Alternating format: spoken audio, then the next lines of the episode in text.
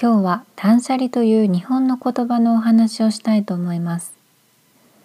日本ではこの断捨離という言葉は社会によく浸透していて日常生活の中でもたびたび聞くことがあるワードなんですが海外の友達に断捨離したよって話すと何その言葉という反応がよく返ってきます。なので今回は海外であまり馴染みのない断捨離という日本の言葉を紹介したいなと思いました。断捨離とは日本人が提唱したヨガの思想の一つで不要なものを減らし生活に調和をもたらそうとする考え方です。詳しく見ていくとまず断捨離の断は立つと書きます。入ってくる不要なものを断つという意味。2つ目の断捨離の捨は捨てると書きます。家にずっとある不要なものを捨てるということです。最後に個人的にはここが重要なポイントなのかなと思いますが断捨離の離離れると書いて物への執着から離れるということを意味します要はいらないものを断ち捨て物への執着から離れることなんです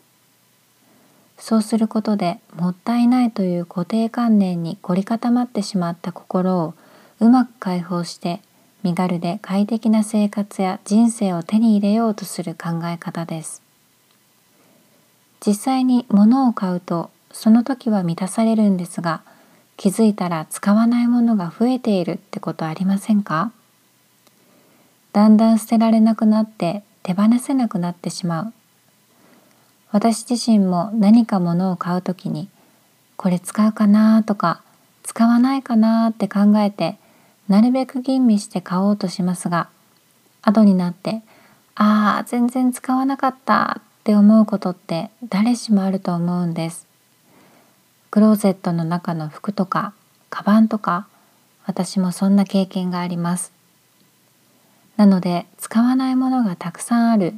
そんな時に断捨離すると部屋がきれいになってたくさんの空間ができたり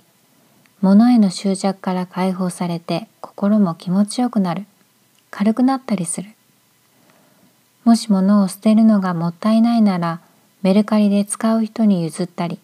リサイクルに回したりするととてもエコで一石二鳥です。今回はこの断捨離という日本の考え方をシェアしました。リフレッシュしたいなと思った時